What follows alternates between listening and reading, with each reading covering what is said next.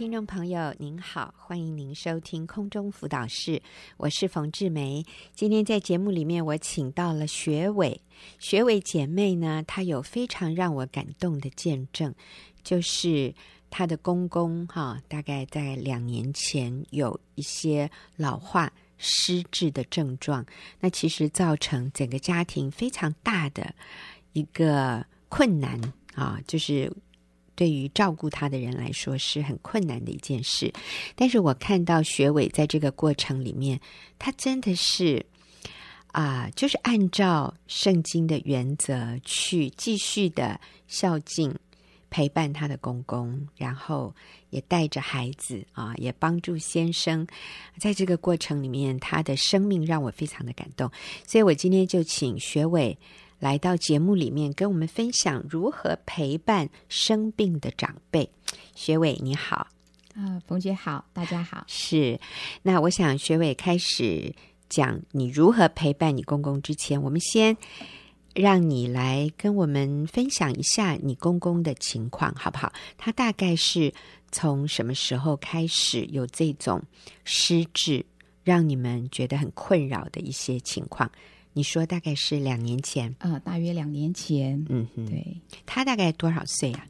他现在九十岁了，哇，嗯，所以其实也是很高龄了，是，所以那个时候大概是八十八岁左右，对，八十九岁，哦，那时候八十九岁，好，所以你告诉我们，嗯，他发生了什么样的变化？嗯，他是在前年大概六月份的时候，嗯，他突然就是我们看到一些事件，嗯，就是说他会困坐在。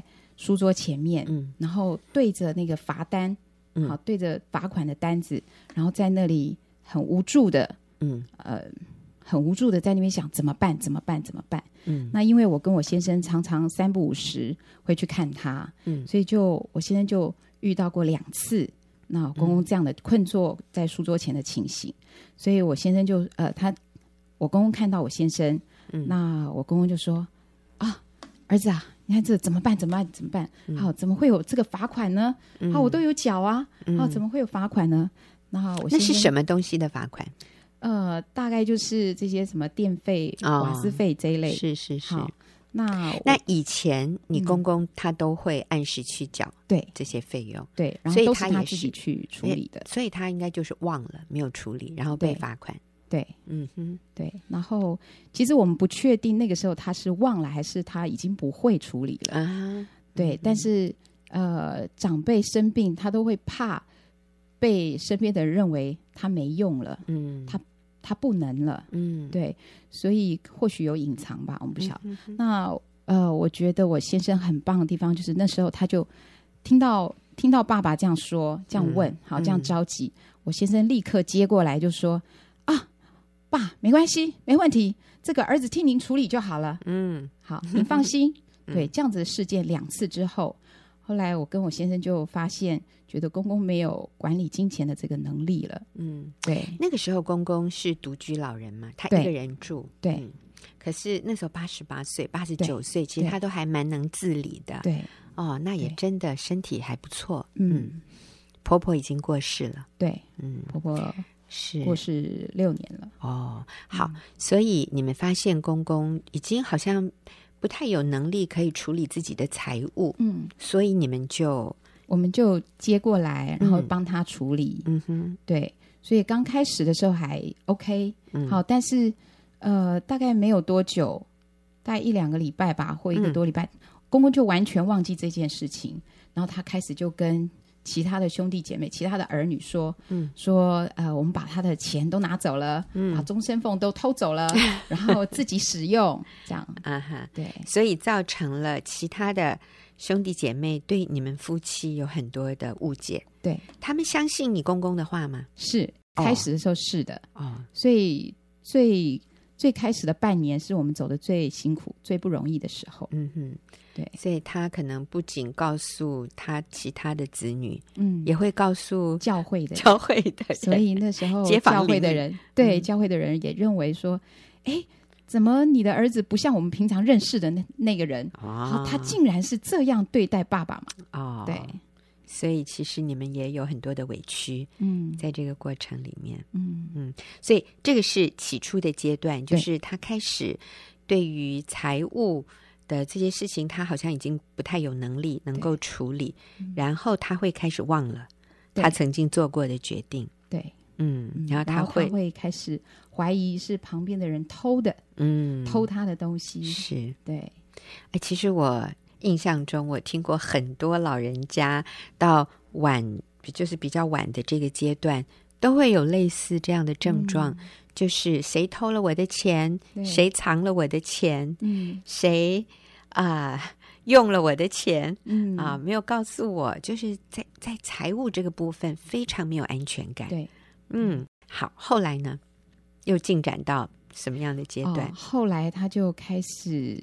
呃，就出现自杀的行为。哎呦，所以这个是令我们，呃，我们第一次发现的时候，这是令我们突然很惊讶，然后不知道如何去接招的那种状况。嗯、好，那呃，我觉得，不过我觉得我公公自杀的这个行为，哈，他前面是有一段过程，嗯，那只是前面那段过程呢，可能身边的人。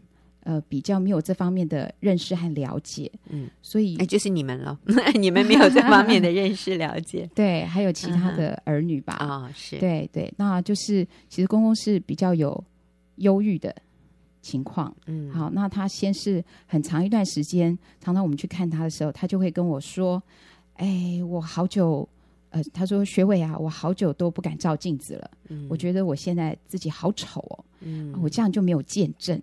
好，我这样子活着还有什么意思？他也是基督徒，对、嗯、对，他就说我现在这样活着还有什么意思？嗯、那其实他讲这个话已经有很长一段不算短的时间，嗯，对。那但是因为那个时候家人的忽略忽视，嗯、所以以至于他就这样一直发展，一直发展。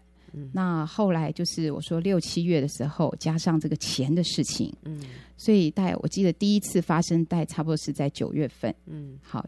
九月份、十月份的时候，那有一天晚上，我跟儿子在外面吃晚餐，嗯，结果就听到我们家的应用打来电话，嗯，就说用很不流利的中文，嗯，讲说爷爷跳楼，爷爷跳楼这样子。嗯，对，那我儿子一听到，当下他那个食物还没有吃完，我们才吃到一半，嗯，他就立刻放下碗筷，就冲冲回爷爷家，嗯，然后冲回爷爷家的顶楼。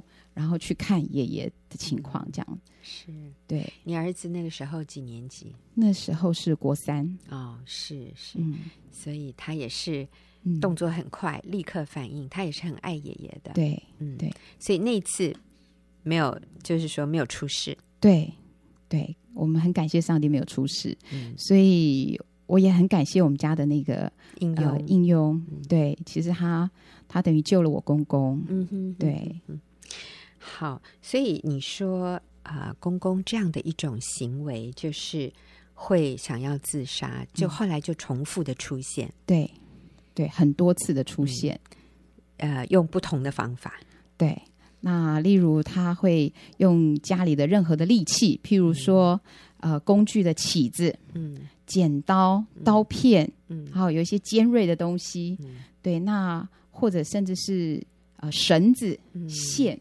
好，因为他也会选择用上吊。嗯，好，哎、对，因为他要出去跑出去到顶楼。嗯、那这件事情发生之后，我们就把大门的锁换了。嗯，后来他就在家里用上吊找东西上吊，会、哦、伤害自己。听起来都好恐怖哦。对，所以你们都要把所有的刀子啊，什么有尖锐的东西都要藏起来。对，啊，这个应用一定也。也对这个活得很忐忑不安，对，我觉得他的精神压力也很大。对，嗯，你要不要告诉我们有一天晚上？嗯，好，有一天晚上，呃，就是那是我公公在持续很长一段时间。嗯晚上不睡觉，其实他不是日夜颠倒，嗯、他是几乎二十四小时都不睡，嗯、所以以至于我们家的应用他也是长期的疲累，嗯，然后靠喝咖啡度日，哎呦，对，喝大量的咖啡，所以那一天晚上呢，是好不容易看到我公公睡了，嗯，然后呃，我们家的应用他还不确定，嗯、然后他还呃，就是做事情做家事，然后停等等了大概。一一个小时左右，嗯，他确定我公公真的睡了，嗯，他才去睡觉，嗯，就半夜大概一点半吧，嗯，然后就我们家的应用他就被一被一个电话铃声叫醒了，嗯，嗯，就电话铃声叫醒，他就要接，就哎就断了，嗯，然后也找不到来电显示，嗯，那我们的朋友是后来我跟他们分享，他们都呃不约而同的都说是上帝打来的，嗯。对，就是那一通电话铃声，他醒了，他醒了，然后，他就发现爷爷的床是空的，嗯，爷爷不在床上，嗯，所以他就急忙的到处去找爷爷，结果发现这时候我公公已经在阳台上，嗯，搬了个凳子，他站在凳子上，然后呢，也呃那个线电线也挂在脖子上，哎呦，对，然后千钧一发之际，嗯、真的是千钧一发之际。嗯那我们的应用就吓到，赶快把爷爷拽下来。嗯，拽下来之后，后来事后我们到现场的时候，我们家应用还跟我们说：“太太对不起，太太对不起，嗯、爷爷这样我把他拉下来，可能他屁股这边有 痛，还有有有受伤。嗯”那我都跟他说：“我说没有关系，我们要感谢你，你是救了爷爷的性命。”哎，是是，我们看到也是上帝啊，上帝有恩典，对，救了你公公一命，在这个时候，对，用电话。把这个佣人叫醒。嗯，哎，我们看到在许多的苦难当中，但是有上帝非常奇妙的恩典。那学伟的公公是有就是这个比较严重的失智的情况，嗯，从忘记东西、怀疑别人，到后来有自杀的倾向啊，其实不是倾向啊，自杀的这样的一个行动哈。嗯，那学伟，你告诉我们，你公公过去两年。里面或者一年半里面，他有这样的企图自杀的行为多少次？呃，总共有十五次，十五次，哇，那真的是每个月一次，嗯、对，那真的是对，让人非常担心的。嗯，嗯，那后来你们怎么办呢？因为很明显的，只是一个佣人在旁边二十四小时的看护，好像。也都不行了，我觉得你们的佣人也很伟大，嗯、精疲力竭哈。对，虽然你们是常常常常出现，常常也是去帮忙，但是，嗯，嗯，后来你们有做了什么样的调整吗？在照顾公公的这个部分？嗯、呃，感谢神，就是我们后来想到，就是有一个资源，嗯，就是叫做老人日间照顾中心，嗯，它就是针对失智的长辈所设置的一个一个机构，嗯，好。嗯那就是在服务这些长辈。那正好我们看到公公，我们家的公公很有这样的需要，嗯，因为他只要待在房子里面，待在他的家里面，嗯，那他就会有一些伤害自己，其实到后来又有伤害别人，嗯，好的这种这种行为，好跟想法。是。所以为了要阻止他有这样的行为，嗯，为了保全他的安全、嗯，平安，还有照顾者的平安，嗯，所以我们就决定。呃，帮他申请，然后也透过医生经过一段手续，嗯，嗯，然后就让他每个礼拜一到五去所谓的日照中心、嗯、日间照顾中心。对，嗯，所以就是早上九点送过去，对，傍晚五点回来，对，嗯，对。所以这样你觉得对你们也有一个比较缓和的喘息的机会？对。因为白天的时间，我们就比较能够做自己的事情，嗯，或者照顾自己家里的需要，嗯嗯，对。那但是每天晚上跟每天早上出门前，其实就已经是很大的挑战，因为他会生气，早上会生气到不愿意出门，嗯。所以我很感谢我们家的应用，他每天都要用不同的理由，去哄我的公公出门，嗯，对，嗯嗯。所以其实公公也是很有情绪的，对。他是会抗拒对。照顾是，或者他会很生气的，会骂人，嗯，会很凶，对。啊、呃，会不会有像肢体的攻击性的行为？会。也会、嗯、会推你？呃，不是推耶，嗯、打？对，啊、然后他会有一些，他有他可能会用杖打，哎呦，那其实我也被他打过一次，哎呦，对，然后他还会。呃，因为我们教应用，因为语言表达不是那么的流畅，好、嗯，背景又不相同，文化不同，嗯嗯、所以我们都教我们的应用说，爷爷生气的时候，你就不要理他，嗯、你就做自己的事，嗯、只要呃顾到爷爷的安全就够了。嗯，嗯。结果我们的应用就照样做了。嗯、那其中有又有几次都是他不理爷爷，可是爷爷自己生气，嗯、就希望旁边有一个人跟他都对应，嗯、那就又没有，嗯、所以他就更生气，所以他曾经拿皮带去抽，哎呀，对，然后拿拿家里的那个易碎品去砸，嗯，对，然后都是让我们。应用好几次受伤，哎呀，那我们还带他去看医生，是是是，其实我们也很心疼。嗯、我我听到这样的一个情况，我觉得啊、呃，我们现在今天在台湾很多家庭，我们也都有聘雇这些外劳来帮助我们。嗯、我们真的要看到他们是给我们恩典，他们愿意来帮助我们，是。不是我们给他们恩典，是他们给我们恩典。所以我看到学伟跟学伟的先生是。非常照顾这个应用的、嗯、印尼来的佣人哈，对，嗯，还想到要接这个佣人的先生孩子来台湾、嗯、看看，呃，妈妈工作的环境，嗯、并且让他们有一个度假的时间在台湾。嗯、呃，你们愿意替他的先生孩子出机票钱，是。让他们来台湾？哦，都觉得这这样子这样是对的，嗯，这样真的是。啊、呃，我们要照顾在我们当中寄居的人，其实他们是来帮助我们。对，那我看到学伟跟学伟的先生，嗯啊、呃，不是只是要利用嗯这个应用的劳力而已，嗯、而是你也真的关心到他的身为一个人那个人权上面的需要哈。所以公公有这样的一些行为的时候，你们最后发现说，连日照中心也不敷使用了。对，所以你们后来又怎么做？对，因为他就是像我刚刚描述的，出门前就是很大的挑战，嗯、晚上回到家有时候整夜不睡，也是就是会打人、嗯、会攻击人、哦、伤人伤己这样，其实危机还是存在的。是，那我们的应用他的心理压力真的蛮大的，负荷蛮大，所以后来就。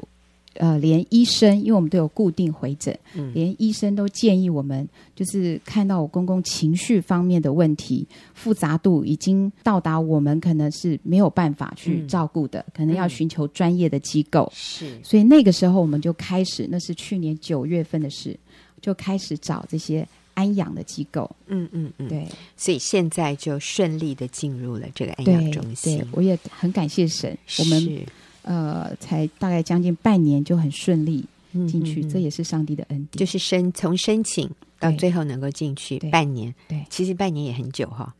嗯、呃，可是后来我们听说，有的人排一年、两年不见得排得到，哦、真的是，因为很多人在等。所以我们看到今天在台湾啊，或者是全球各地，可能这样的情况也是越来越明显。对，就是非常需要老人照顾的这样的一些中心，这样的一些设备，这样的一个环境。你们是等了半年，你都觉得已经很幸运了。对，嗯，因为我们找这个还不是一般的安养中心，嗯，它是特别照顾。失智长辈的，嗯，对，所以现在就是白天应用去这个中心陪伴爷爷，对，然后晚上他是可以回家睡觉的，对，好，那真好，那就是爷爷住在那边，然后应用回来，嗯，好，学伟，那你在这整个过程里面，你觉得你学到的一个很重要的功课是什么？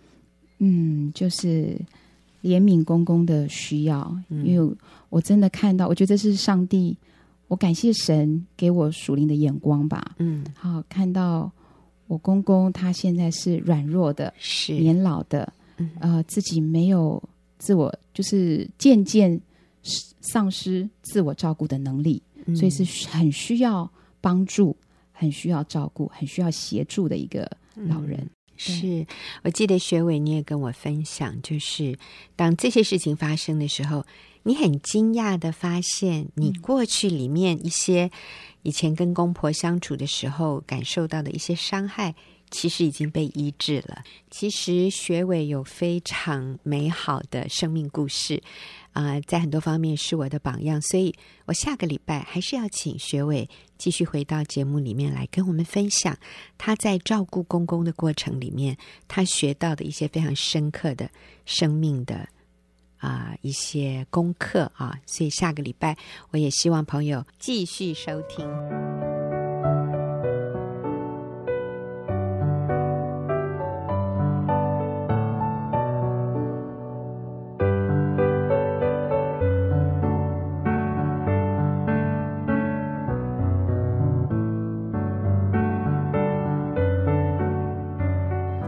所收听的是空中辅导室，到了我们问题解答的时间。今天我们就请秀敏姐妹跟我一起来回答听众朋友的问题。秀敏你好，你好，好，那我就先来读一下哈，听众朋友啊来信问的问题是：我是一个信主的姐妹，我的婚姻是第二次了，感觉真的好痛苦。家庭暴力让我心里充满了恨与苦毒，我自己也失去了劳动能力，感觉婚姻已经走到了尽头。嗯、好，那所以这是一个讲到二次婚姻，嗯、然后在这个二次婚姻里面又是非常的不快乐。是他觉得这个第二次的婚姻好像又走到尽头了。嗯、那他之所以写信进来，我想是他知道我们。的立场，我们是非常支持，嗯、我们就留在婚姻里面，不要用离婚解决问题的这样的一个立场。嗯、所以，其实我觉得这位姐妹她是想要听听我们鼓励她，嗯、不要放弃。好，那当然，同时有另外一个问题跟这个有一点接近的哈。嗯、这个人他说，我和男友已经交往五年了，我们想今年结婚。我是基督徒，可是对方。没有基督教的信仰，嗯、我们都是第二次的婚姻。嗯、孩子已经长大，我们希望在结婚以前可以接受婚前辅导。哈，嗯、我一直是冯老师的听众。那我想，嗯，这个是还没有进入第二次的婚姻。嗯。他呃，但是他已经感觉到有一些可能预期到的困难，嗯、所以他很想接受婚前辅导。嗯、那另外一个是已经在第二次婚姻里，嗯、然后觉得走不下去了，所以这里面有一些原则我们要跟听众朋友的分享的。嗯、那秀敏就请你开始。好，那我想先嗯、呃，针对第二呃第一个题目哈，它分我我觉得两个部分我们要。弄清楚，第一个部分就是有关家呃婚姻中的暴力、家暴这个问题。嗯嗯嗯、那我想，嗯，首先呢，我觉得，嗯、呃，真的很不容易，在这个婚姻里面，我想是一个非常嗯很多惊恐、很多不安全感哈，受到这样的待遇。但是，我想我们有一些可以嗯去。就是一些建议的原则，哈，那呃，就是面对婚姻的家暴这一个部分，第一个，我想就是来到神面前，诚实的面对自己，嗯，就是我们分辨什么是自己可以避免的，那什么是我们该负的责任。嗯，那通常有些时候是我们触发了、触动了对方某些点，这样子，呃，所以呃。其实主导权在我们自己，我们可以把那个看起来像是一个受害者的一个情境，我们可以把它转换成一个主导的方，只要我们用正确的方式。嗯，那呃，例如呃，可能我们在这样的就是对配偶的相处的里面有一些不尊重，有一些看我们我们来查验自己啦，就是有些是呃轻看、不尊重，或者是你不信任他。嗯。那或者是我们用一些言语的刺激，刺激到他的一些怒气，这样子伤到他的自尊。那其实这些都是呃，是一个男人最脆弱的部分。嗯、对，那呃，比如说我们小组有个姐妹哈，我自己带的小组有个姐妹，她先生在呃外遇中。那有一次，她就是从她，她就去翻她先生的那个手机。从 LINE 里面看到他跟那个第三者的一些对话，那这个举动已经让他先生非常生气，觉得他很不尊重他的隐私。那这个姐妹就拿起他，并且就说：“哎，从里面看到一些对话，然后就用质问的态度问她先生，就是非常嗯不尊重，非常。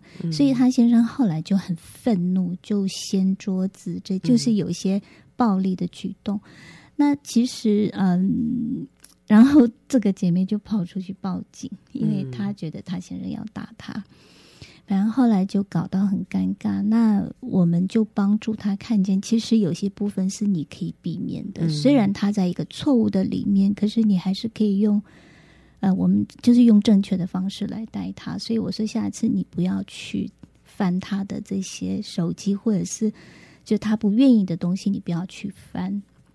因为他那一次就是情绪很激昂，这个姐妹她就用手机去打那个就敲他先生的头，所以他先生就回、嗯、回他，然后就翻桌子。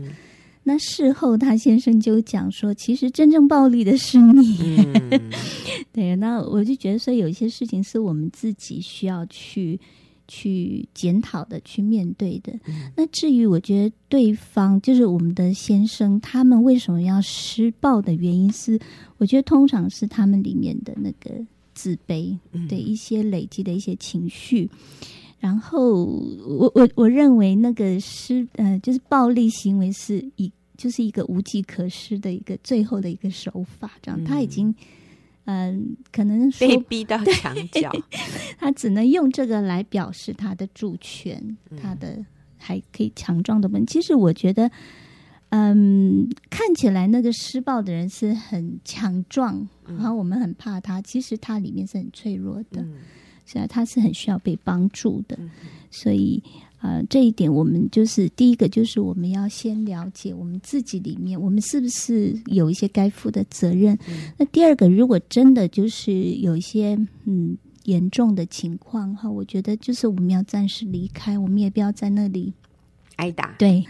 嗯，暂时离开，也许会给对方一个比较可以冷静下来的一个机会。那第三个就是，我觉得要寻求帮助。嗯，那找人聊一聊哈，或者是哎找姐妹一起来为先生祷告。嗯，那我认为不要轻易就是请家人出面来解决这些问题，嗯、因为我觉得你如那对后面的这些恢复重建的关系更困难，这样子。嗯然后，嗯，第四点就是依靠神，学习饶恕。我想，嗯，关系里面唯一的出路就是饶恕。嗯，对，啊、呃，这是一件很不容易的事。我想，但是身为神的儿女，我想这是一个你必须要去面对的一件事情。这样，嗯嗯、那第五点就是呃，建立爱的关系。嗯，对，嗯、呃。一就是先生里面有这些愤怒，有这些暴力，是他因为他自卑。嗯、我说自卑是愤怒的那个火种哈，在他里面酝酿这样。嗯、所以呃，我们需要其实彼此都一样，嗯，做妻子的，做先生的，我们都需要重新认识自己在基督里面的价值，嗯、重新来建立。嗯、那我们先来建立我们的价值。然后我们可以去帮助先生建立他里面的自信心，这样子。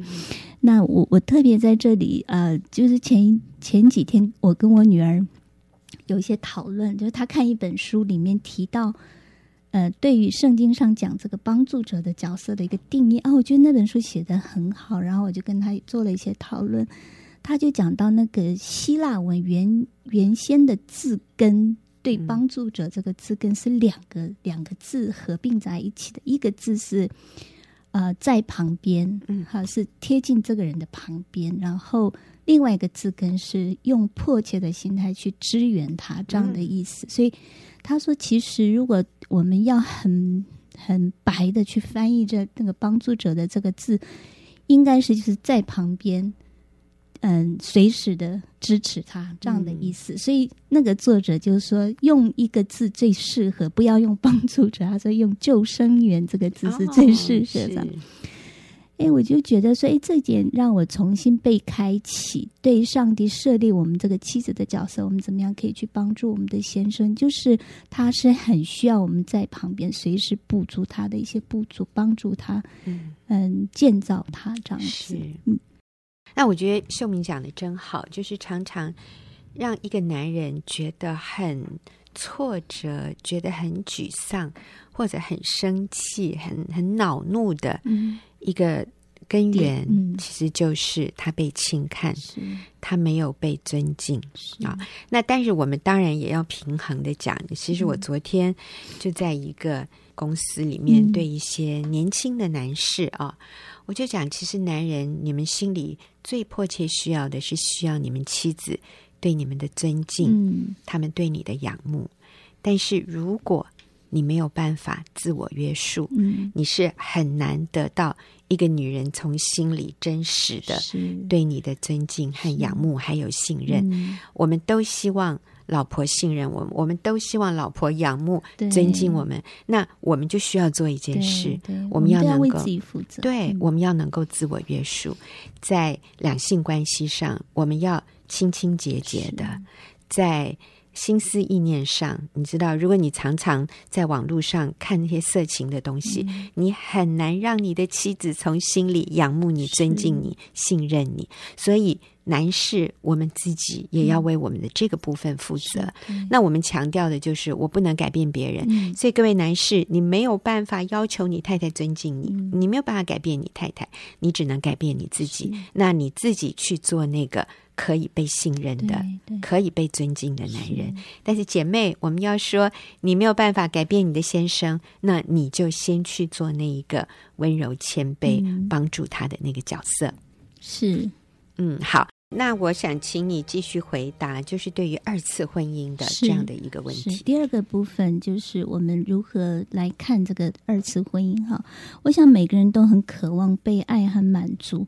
但是，嗯，真的只有一位能够完全满足我们的心啊！我觉得我女儿很棒，她现在大二，然后她有一次就最近跟她的同学传福音，她就跟她说：“我从小在基督徒家庭长大，我的父母都非常爱我。可是我发现，我越大越发现，父母的爱没办法完全满足我，只有一位神可以满足我。然后他就跟他传福音。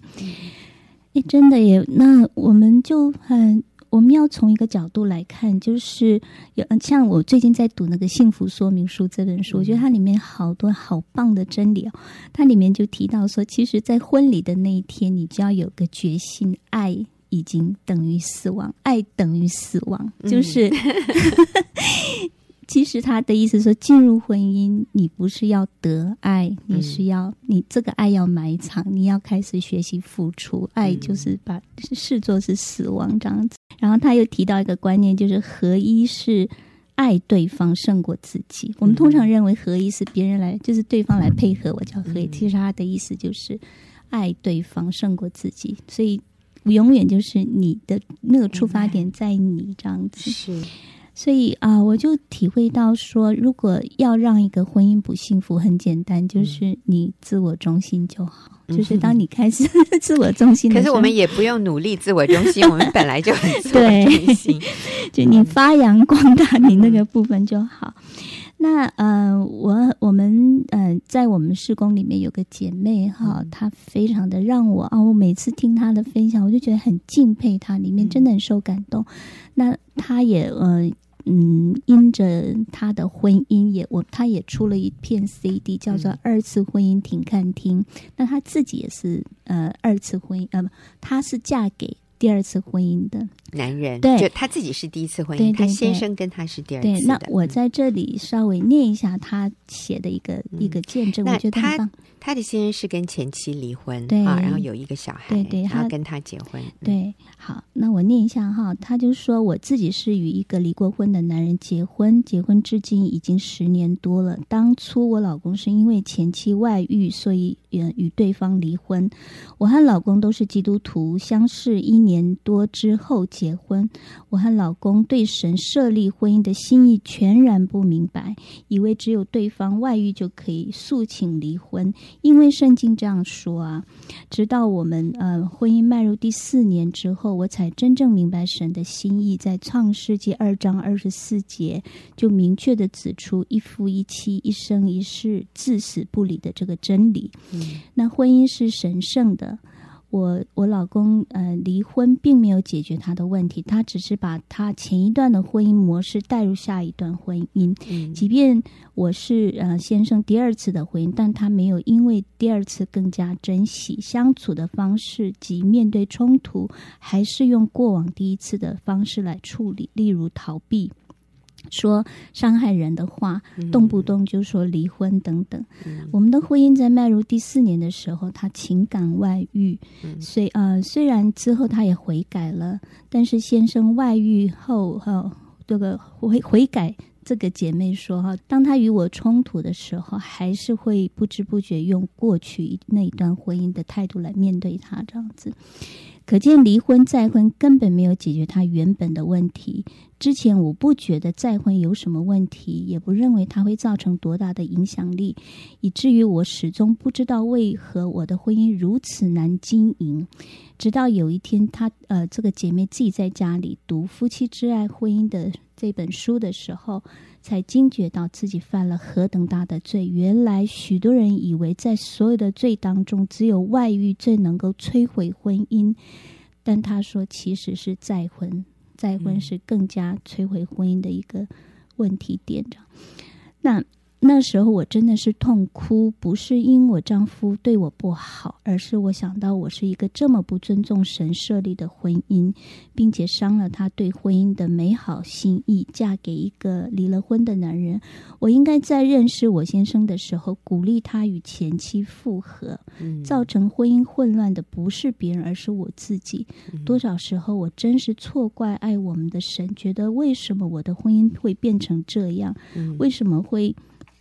这么困难，那于是我在神面前认罪，并且与丈夫一起，对，一起悔改。嗯，对，所以啊、呃，我就觉得这位姐妹非常棒。然后她在 CD 里面啊、呃，也按照圣经，哎，给了我们就是一个正确的教导，就是他呃，第一个，如果在婚姻里面就坚守婚姻盟约。那第二个，如果已经离了婚，就尽全力的去走复合之路。嗯。那如果是对方已经再婚，那就手术安长。那如果是呃两方或者是都已经是再婚的情况哈，那就靠着神持守现在的婚姻，不要再想离婚这样子。嗯。对，那就圣经的教导就是，呃，婚姻关系就是基督与教会的关系，那个盟约的关系。嗯。所以，如果哈，嗯，婚姻是能够把基督与教会的关系彰显最最，就最极限的一个地方，这样子。那如果说基督可以抛弃他的教会，那一个男人就可以离婚，就可以抛弃他的妻子，或者是妻子就可以抛弃丈夫。所以，嗯，可是圣经上讲说，基督的宝血赎回的教会是他的心腹。嗯，所以如果只要我们说，如果基督他就是要持守这个心腹，嗯，那我们就没有理由那个分那个离婚。嗯，所以啊，婚姻的最核心的意义就是神所配合的不可分开。嗯，那我觉得，嗯，呃，我们需要来认识神，我们需要来依靠神。嗯，好，那婚姻幸福说明书这本书里面，他有提到，他们不再以咨商辅导的方式来解为。为这些人解决婚姻的问题，因为他们发现这个不是辅导可以解决的，嗯、而是灵性的问题。他们与神的关系，当他们每一个人解决与神与自己的关系之后，婚姻经营并不是一个问题。所以啊、呃，我们又谈到这是一个你的婚姻出问题，是你与神的关系出问题。嗯、所以嗯，婚姻就是我我再强调，就是我们与神的关系，然后不断。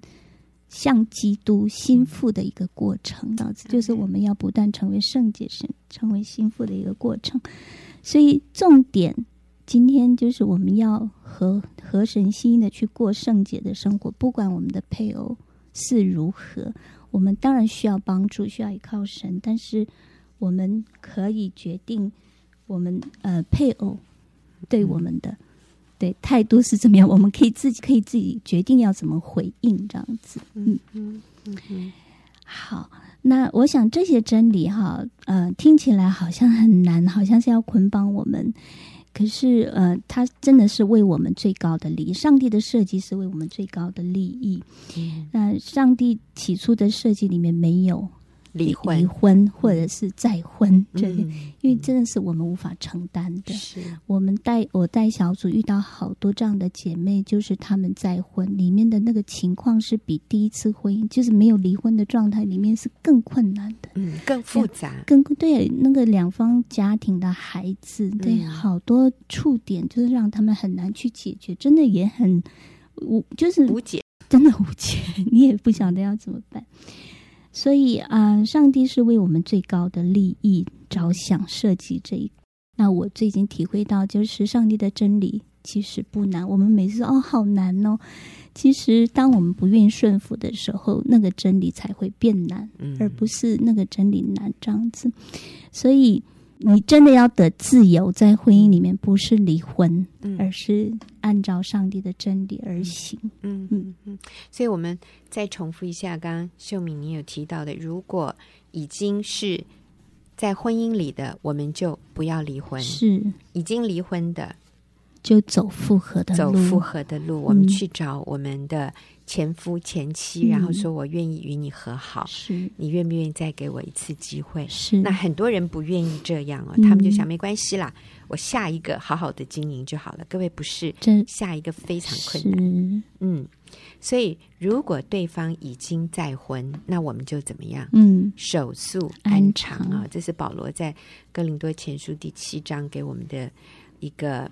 啊、呃，他用的一个词叫“守素安常”。嗯、守素安常就是，我们就保持我们这个单身的身份，嗯、我们就不要再谈恋爱、再结婚了，因为啊、呃，再婚不会比现在更好。对，那很多人是吞不下这句话。嗯，可是其实一开始你就不应该离婚的，所以你就回去复合。是可是如果对方已经再婚，你就守素安常，这样都比再婚要来的更。简单，嗯，更单纯，更好啊！但如果你已经再婚了，那你就怎么样持守这个婚姻？